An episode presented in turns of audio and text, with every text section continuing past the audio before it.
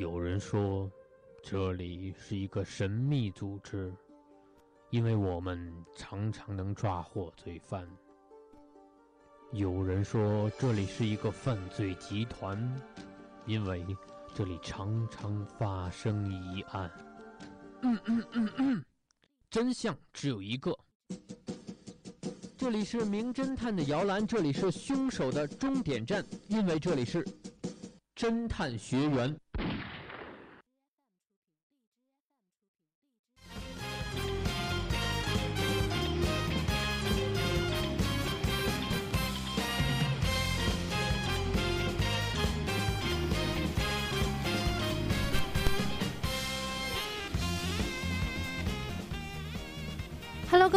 现在是北京时间的十八点四十一分。那这一节到了我们的侦探学员的环节了，我是你们的探长庆怡。那首先呢，先请我们的两位小探员自我介绍一下。大家好，我是探员一兰，今天来做探员了。大家好，我是景玲，然后是第二次来到侦探学院。嗯，那我想说，这次的两个案子呢，相对来说都是有一定的难度的。我们的小学员们做好心理准备了吗？准备好了，准备好了。嗯，那好的，那把笔记要仔细的做好。我们现在话不多说，开始我们的第一个案子。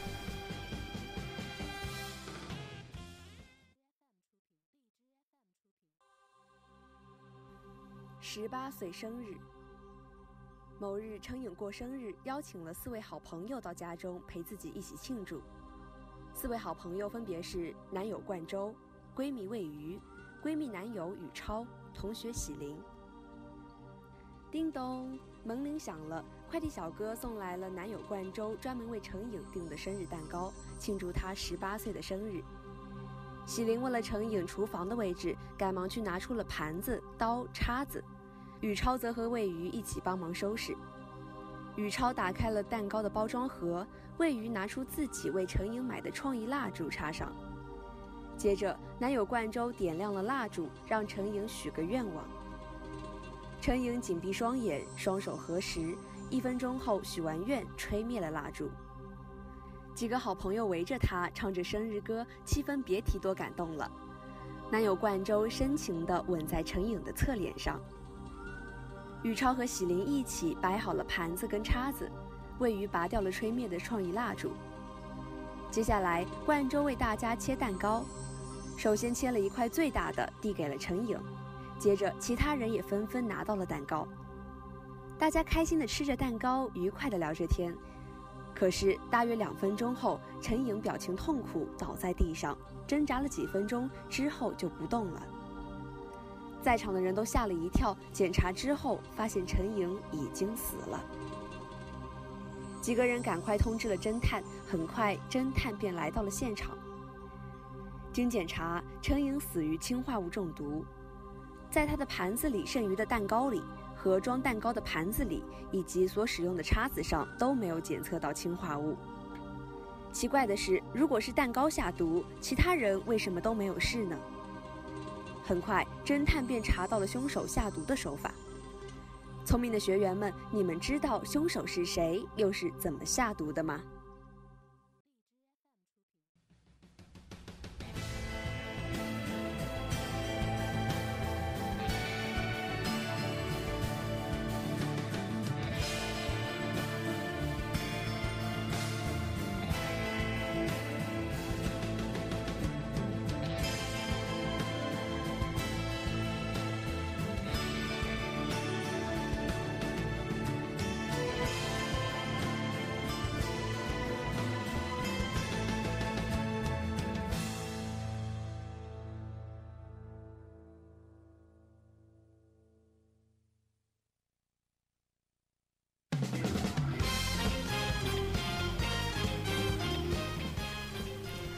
好的，我们两位学员们，你们现在心里应该有了自己的答案了。那可以跟我们讲一讲，你现在觉得在这个十八岁生日上是谁是杀害了陈颖的凶手呢？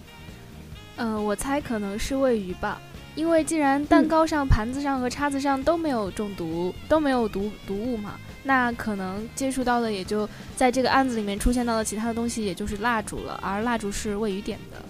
蜡烛是魏宇点的，但是其他人没有没有什么受没有，最后没有死亡，为什么是陈颖死亡呢？那这个问题我们留到等一下再来回答。那现在我们的另一位学员，你是觉得是谁？嗯，其实我跟一兰一样，也同样觉得是魏宇有嫌疑。嗯，因为。所有在场的所有的物品当中，盘子、叉子，还有一些蛋糕都检查出来是没有含有化学成分，也就是说不会导致中毒。那唯一有可能的是，我觉得是，嗯，就是位于买来的那支创意蜡烛，可能是在燃烧的过程中，它的那个烛焰，然后就是，呃，化成了化成了液体，可能滴在了蛋糕上吧，我觉得。嗯。然后滴在蛋糕上之后，可能。在那个冠州切完一块蛋糕给陈颖吃的时候，那块蛋糕就是沾有一些蜡烛的那个成分，所以可能会导致死亡。那你们有没有想过一个问题，就是在切蛋糕的时候，是为什么陈颖吃到的那个蛋糕会成为这个最后含有毒物的这个蛋糕呢？因为，嗯，我想可能陈颖吃的是最大的那一块吧，而蛋糕又是位于来切的。蛋糕是喂鱼来切的吗？蛋糕不是魏鱼切的吗？冠州来切的。冠州来切的。他他切了一块最大的给陈颖。那你们觉得就是还有一个就是冠州的这个吻，他不是在陈颖嘴上、脸上亲过吗？你们觉得这个吻会不会可能是含有毒物的一个线索？没错，我觉得这个吻有可能是一个关键的信息，因为他特意强调了这个吻嘛。嗯，但是。如果说那个吻有毒的话，那冠州先被毒死了呀。没错，没错，确实是。我们再考虑一下其他细节。那你们觉得，呃，宇超和喜林他是怎么排除这个嫌疑的？嗯，宇超和喜林的话，就是他们出现的点就是在后来，嗯，之前的整理盘子和后来的把盘子、叉子收走。那后面有介绍到那些盘子和叉子，其实检查出来没有问题，所以就把他们两个人的嫌疑给排除了。但是这些盘子和叉子会不会有可能是他们特地摆放好，且刚好，呃，陈颖在吃的时候把那一块给，把那一块刚好有盘子的这个地盘盘子上有毒物的地方刚好给它抹掉了呢？有没有这个可能？也就是说，他他们动过手脚？对，是的，就刚好检查不出来。你们觉得有这个可能吗？也有这个可能吧，但是我还是觉得冠州的那个吻很奇怪，很奇怪。不过刚刚这个，嗯，刚刚我们这位学员讲到的就是他冠州这个吻，首先他这个氰化物只可能放在自己的嘴唇上，对吧？如果他氰化物中毒是通过这个吻的话，那冠州是不是应该先先死亡？嗯，没错吧？没错。那还有个问题是，切这个蛋糕的并不是位于。那其他人为什么接触到这个蜡烛没有关系，而陈颖却因此死亡呢？嗯，是冠州把那块可能他吃下去有毒的蛋糕给到了陈颖，是不会不会可能冠州和魏宇是联合作案？那一兰你是怎么觉得的？嗯，我是想，因为。呃，陈颖过生日嘛，所以既然切出了最大的块的蛋糕，不管是谁，肯定都会把最大块的蛋糕给了陈颖。嗯，那所以我觉得分蛋糕的这个人，应该不管是谁拿给陈颖的，应该都有情可原的。但是切蛋糕的这个人，就有可能是下毒的那个人了。嗯嗯，非常的好。那我们两位学员也是猜出了最后的凶手应该是冠州和魏鱼，而他们的作案手法也被你们猜出来了，就是这个。魏鱼是唯一的一个自己准备好蜡烛的，他把这个氰化物粘在了这个蜡烛的根部，最后把它插到了这个蛋糕上。而切蛋糕的冠州呢，则是另外一个凶手，他确定哪一块蛋糕、哪一个蜡烛上是对应着有毒物的，所以把它切给了这个成瘾，最后导致了成瘾的死亡。所以说，我们要为自己鼓个掌。那我们的下一个案子就不会这么简单了，下一个案子可以说是探长也是。费了很大的一番头脑，所以说我们要做好笔记，来看一下下一个案子到底是怎样的吧。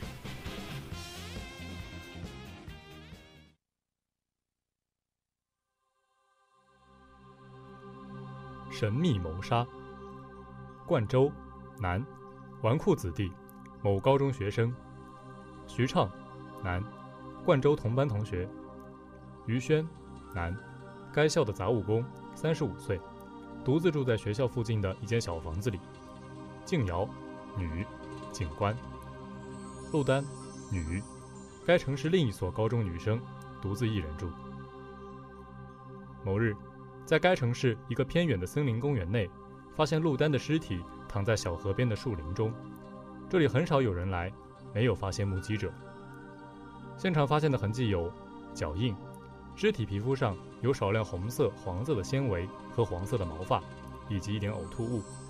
事后发现，黄色的毛发是狒狒的毛，没有其他毛发或其他遗留物。尸体用薄膜包裹。尸体检查结果是。头部曾遭重物撞击，致命的原因是窒息。颈部有指压的痕迹，皮肤上有尖锥类物体的刺伤痕迹，但较浅。死者圆睁双眼，眼内呈血红，是被饿死的。死亡时间是周六夜间十二点到凌晨一点。没有证据表明冠州与陆丹、徐畅、于轩互相认识。静瑶通过脚印调查出，这是一种年轻人穿的球鞋。价格也很贵。根据球鞋找到了冠州，冠州是一个花花公子型的时髦男生，家里很有钱，自己有车，独自住在市区。周末有时去他家在市郊的别墅，爱开刻薄的玩笑。静瑶找到他时，他带着一贯的玩世不恭的笑脸，接受了简短的问话。静瑶说：“你有这样一双鞋吗？”冠周说：“是的，我有。怎么？”你们找到他们了？静瑶说：“他们丢了吗？”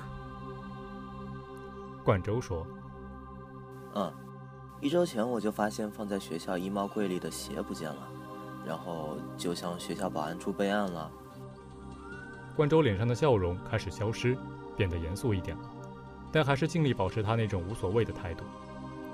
这么说，是偷我的鞋子的人干的了？静瑶说。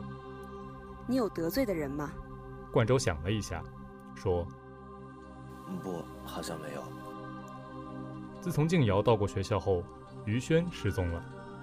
现场的纤维是一种销量很广的廉价地毯，而于轩的房间里正铺着相吻合的地毯。他失踪的似乎很匆忙，他养的狒狒也没有带走。经过仔细的检查，这个人与毒品有染，有可能秘密地把毒品卖给学生。静瑶调查中发现，徐畅写过犯罪心理研究的文章。调查中了解到，冠州曾在哲学课上当着全班同学的面嘲笑过徐畅写的文章，所以徐畅有点讨厌冠州。而且徐畅也不像冠州那样有钱和受女孩子欢迎。几天后，于轩被发现死于一间废置小屋中，仰卧于破沙发上，子弹击中右边太阳穴，手枪握在右手，死亡时间是夜间。初步判断是自杀。继续调查中，发现冠州在陆丹死的周六晚上与学习小组的同学在一起。因为马上就要大考了，成绩一直不好的他只好参加了学习小组。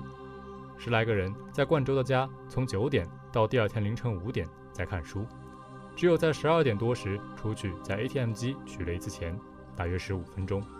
ATM 机有摄像头，拍到了冠州的脸部照片，电脑有取钱记录。公园离学习小组在的地方至少一小时步行单程，即使开车也不可能在十五分钟内来回。于轩因为是单独住的，所以不能提供不在场证明。于轩家就挨着学校，离冠州家很远，冠州半夜不可能去于轩家。徐畅当晚七点左右回到家，已经在学校吃过晚饭。他和妈妈住在一起，到家时经过一楼的客厅，妈妈正在看电视。他跟妈妈打了个招呼，就进自己在二楼了。之后两人没有再交谈过。据静瑶的调查，徐畅和于轩是不认识的，但是冠州和于轩之间有来往。还有冠州确实不是瘾君子，但是他的朋友很杂，里面是有吸毒者的。最后，呕吐物的化验结果出来了，与于轩腹中情况相符。那么，亲爱的学员们，你们知道这件案子是如何发展的了吗？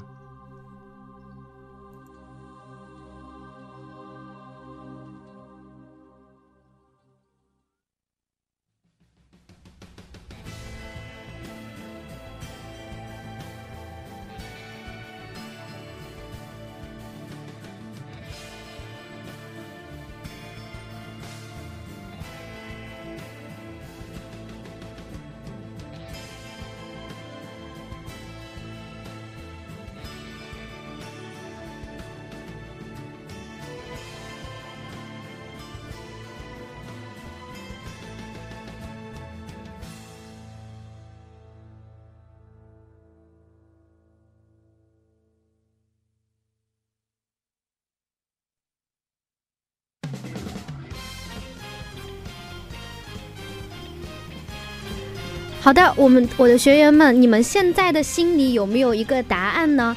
这个案子的话，相对于之前的那个案子，可以说是复杂的非常的多。我们不光要确定谁是凶手，我们要确定他的动机、作案的手法、细节以及他作案的整整个走向，包括我们证据的一一对应。所以说，现在你们的心里经过一定的思考，也是做了非常多的笔记。那现在有一个答案，能不能先跟探长先说一下？景玲，你先。嗯，其实刚刚听下来就还。挺多资资讯的，但是还是比较糊里糊涂的。呃，如果我从不在场证明看的话，我觉得可以排除掉冠周，然后徐畅和于轩是比较有嫌疑的。嗯，然后因为冠周是因为他参加了一个学习小组，嗯，然后在那个也就是陆丹死亡的时间里面，他应该是呃待在那个学习小组里面，应该是。出来过一次，但是马上回去了，时间上是不可能去杀掉陆丹的。嗯，然后其次是，嗯，徐畅，我不知道徐畅和陆丹有什么关系，可能刚刚没有听听清楚。呃，他说他七点钟回到家里之后就，呃，没有消息，就是没有详细的讲过他七点钟之后在干什么。我觉得他，呃，如果说。有作案的话，其实是有作案的时间的，因为他可以偷偷溜出去。嗯，于轩的话，他后来死掉了，然后他之前跟陆丹有什么关系，我也不知道。嗯，我是觉得于轩和陆丹的死一定是脱不了干系的，对，因为他后来也死掉了。因为首先他说。呃，陆丹的身上发生发现了红色和黄色的纤维，证实是于轩家里的地毯和他呃关系是一样的。嗯，还有陆丹身上对发现狒狒的毛也是在于轩，于轩也是长期养狒狒的嘛，所以他和陆丹的死一定是脱不了干系的。但是他之后又死掉了，所以里面肯定会有一些隐情。对，所以我们现在要通过这个整个案件的剧情来判断一下他整个。案件是怎样的一个手法？不光是判断这个凶手。那我现在想问一下我们的这个学员，那一兰你给出的答案是？你觉得是谁？我认为应该是于轩杀死了陆丹。你认为是于轩杀死了陆丹？对。好的，那我们现在先来回顾一下我们这个案件的案发现场发现的痕迹有哪一些呢？嗯，有一个鞋有鞋印，嗯，然后一些纤维的物质，也就是。一些可能就是地毯上面的毛，还有一些就是狒狒的毛发以及呕吐物。嗯，这个呕吐物和于轩腹中的呕吐物是同一类的。同一类型。对，还有被薄膜盖着的尸体被薄膜盖着。那一兰，这个尸体的检查结果就是他是怎样死亡的呢？嗯，尸体遭头部遭到撞击，然后颈部还有被压的痕迹，然后身体被刺伤，但是。呃，证明他是被饿死的，嗯，并且嗯是窒息而亡的，好像是窒息而亡。而这个头部遭到重击，说明这个头部的重击并不是最后导致死亡的这个根本原因，对吧？这个死亡时间是什么时候？十二点到凌晨凌晨一点。那你们是根据什么来排除这个冠周的嫌疑的？因为冠周他一直和他同学待在一起嘛，所以。去 ATM 机取钱的时候，也有拍到拍到那个画面，所以肯定冠周不是凶手。那你们会不会觉得他这个恰好就是他一个不在场证明？会不会可能是刻意做出来的？他也可能找别人来做这件事情，就是来杀死这个陆丹。就是他，嗯，找别的人来帮他完成杀人的事件，比如说于轩，找于轩，有可能。对，他那他为什么要杀死这个陆丹呢？或者说，嗯，他找于轩杀死这个陆丹，为什么这个陆丹第一次是头部遭受重击，而他的死亡的根本原因却是窒息而死呢？嗯，是是有人先把他打昏，然后后来再把他看到他没有死，然后再去呃用手把他掐死吗？嗯，那我们再关注一个细节啊，就是在这个故事里面。冠冠州的这个鞋子丢了，但是丢了一直都没有找到。就这个细节，你们有没有想过，为什么有人要把他的鞋子给拿走？我是觉得拿走他鞋的，有可能是徐畅，也有可能是于轩，因为这两个人，嗯，首先，呃，徐畅肯定是有动机的嘛，因为他说了，他不像冠州那样。家里有钱，并且还被女孩子喜欢，所以他其实是有这样的动机的，可能会去拿走这样一双球鞋。于轩的话，他也有可能会，呃，比如说想要嫁祸给冠周啊，或者是犯案之后嫁祸给冠周，或者徐畅也有这种可能，去专门穿了他的一双球鞋。嗯。那在还有一个，还有一个在现场发现的东西是呕吐物，这个呕吐物又是怎么造成的呢？这个呕吐物显示的结果是于轩啊，我在想可能是哦，就是比如说于轩和陆丹一起吸食毒品，但是可能出现了一些意外，然后就就就就死掉了。嗯，但是在这里的调查结果显示就是。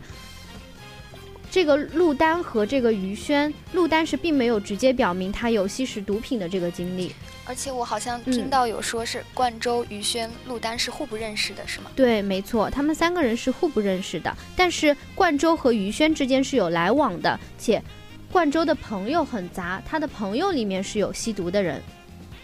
于轩是贩卖毒品的，对，没错，他是贩卖毒品的，所以他于轩和冠州肯定，我觉得肯定。是通过有一些毒品交易的，嗯，对，嗯，比如说冠州有可能会买一些毒品来送给他的同学，嗯之类的吧，嗯，对，前面提到了冠州是一个纨绔子弟嘛，所以说他这个纨绔的行为是他一定会有可能就可能是有在毒品上跟于轩交交往，虽然说他不吸毒，但是他的毒品交易还是存在的。那我们再考虑一个文中非常重要的细节。于轩被发现死在一个废置的小屋里，而且显示他基本上初步判断是自杀。他为什么会自杀呢？我觉得，嗯，于轩自杀的这个点确实是有点奇怪。嗯，但是结果说是自杀的话，是可能他觉得会不会是他杀了陆丹，然后觉得陆丹的死特别的愧疚，然后选择自杀呢？我对对，我 一开始也是这样想，就可能我最开始想的可能是没有想要杀死，对于谦和陆丹一起吸食毒品，然后出现了一些意外，然后陆丹就呃意外之中身亡，然后于轩回去之后越想越觉得难过，觉得愧疚，于是畏罪自杀。那我们这里再说一下，我们发现了这个，你们讲到这是一条线，但是我们这里发现了别人的脚印，这个脚印显示的这双鞋是冠周的。那又这又这又是为什么呢？但冠州他没有办法出现在现场，所以就可能，而且他说他的球鞋丢了，就可能是别人穿了他的鞋，比如说于轩穿了他的鞋。于轩为什么要去穿他的鞋，然后杀死陆丹呢？嗯，因为可能是因为冠州和于轩之间是有一些来往的嘛，嗯，所以可能是看这双鞋比较好，就很想要吧，或者是呃，徐畅也有可能会有这种想法。再或者也有可能就是，冠周去和于轩嗯呃买一些毒品的过程之中，然后想送给他也不一定，但是却说自己，却说自己那个什么，却说自己却跟警方说，呃自己这双鞋是丢了，但其实有可能是他送给于轩的。但是他在鞋丢了的时候，他直接向学校保卫处报案了。他既然报案了，为什么要把一双鞋送给一个毒贩呢？这个是不是构成一个不合理的地方？所以说，冠州的这双鞋确实是丢了。那被谁拿走了，或者说他自己拿走了，用来做什么？这个我们要考虑一下。或者是被徐畅拿走。嗯，因为我好像有听到说，嗯，徐畅其实跟冠州是有过节的。对，比如说那个冠州就曾经在课堂上好像是嘲笑过。哦，徐，哦，对对，冠州嘲笑了徐畅写的犯罪心理学的文章，可能就是徐畅怀恨在心，嗯，然后故意的拿拿了他的鞋，那嫁祸想要嫁祸给他，嫁祸给他。那当时于轩也是在现场，徐畅也是在现场。那你你是这样的判断？那你觉得他们这个故事，他们的杀人过程会是怎么样的？如果是徐畅和于轩都有可能的话。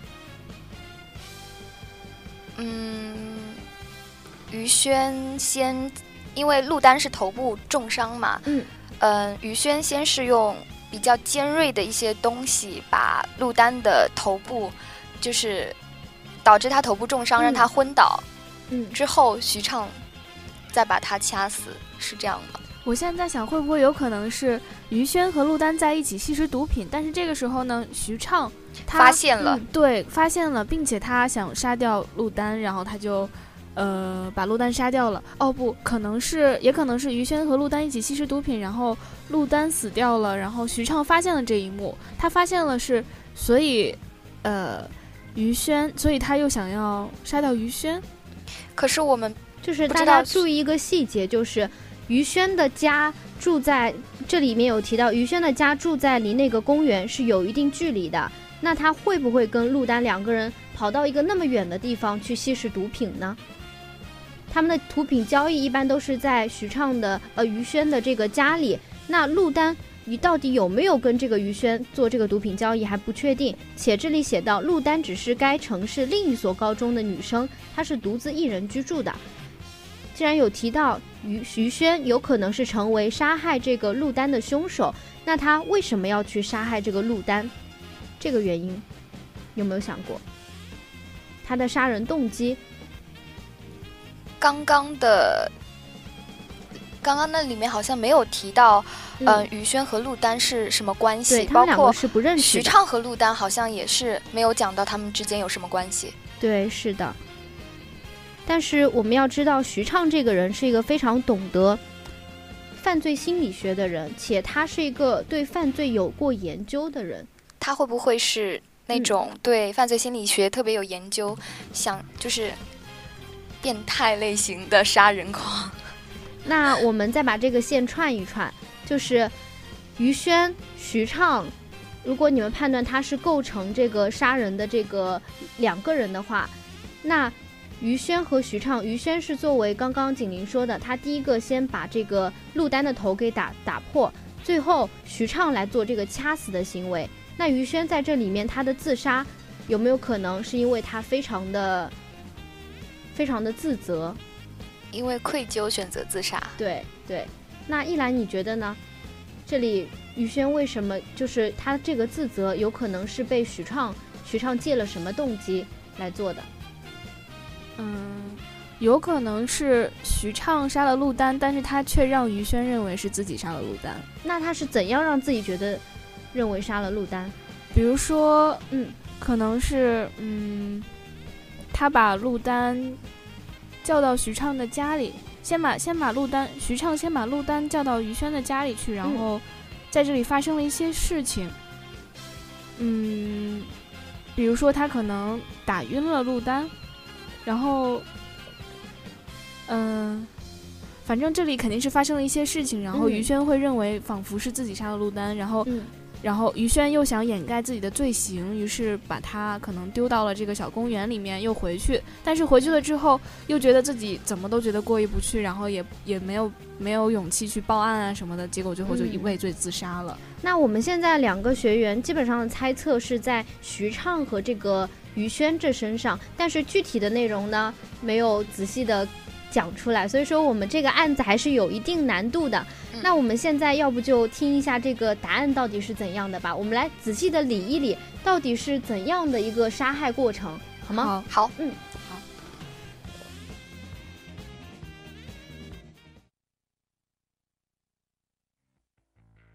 徐畅由于个性内向，热衷哲学。平时沉默寡言，当他热衷的哲学问题被冠州很刻薄的开玩笑，对他简直是何其大的侮辱。他蓄意报复冠州，而他又研究过犯罪心理学。经他一段时间的观察，他发现冠州跟于轩有秘密来往，而且还是跟毒品有关系。于是他单方面拿此威胁于轩为他办事，而另一方面。他经过观察，发现猎物陆丹在公园的时间段，于是就提早一个星期把冠州的鞋偷来，开始了计划。于轩当晚只是用重物击中陆丹的后脑勺，把他打晕，这也是徐畅要他做的，他绝对不肯杀人。之后，徐畅回到家跟他妈妈打声招呼后，又不动声色地出去。由于饭吃过了，妈妈不会再打扰他。而且妈妈在看电视，平时也不知道他儿子干嘛。徐畅带着偷来的球鞋，先在河边观察于轩把陆丹打晕后，继而出现掐死晕了的陆丹，之后把于轩的脚印洗去，自己留下证据，然后就若无其事的回家。事发后，由于于轩以为自己的重击太重，误杀了陆丹，自己也有理说不清，想不开的情况下拔枪自杀。偷来的球鞋被徐畅藏起来了。呕吐物是由于于轩没有见过死状恐怖的尸体，一时不小心留下的东西。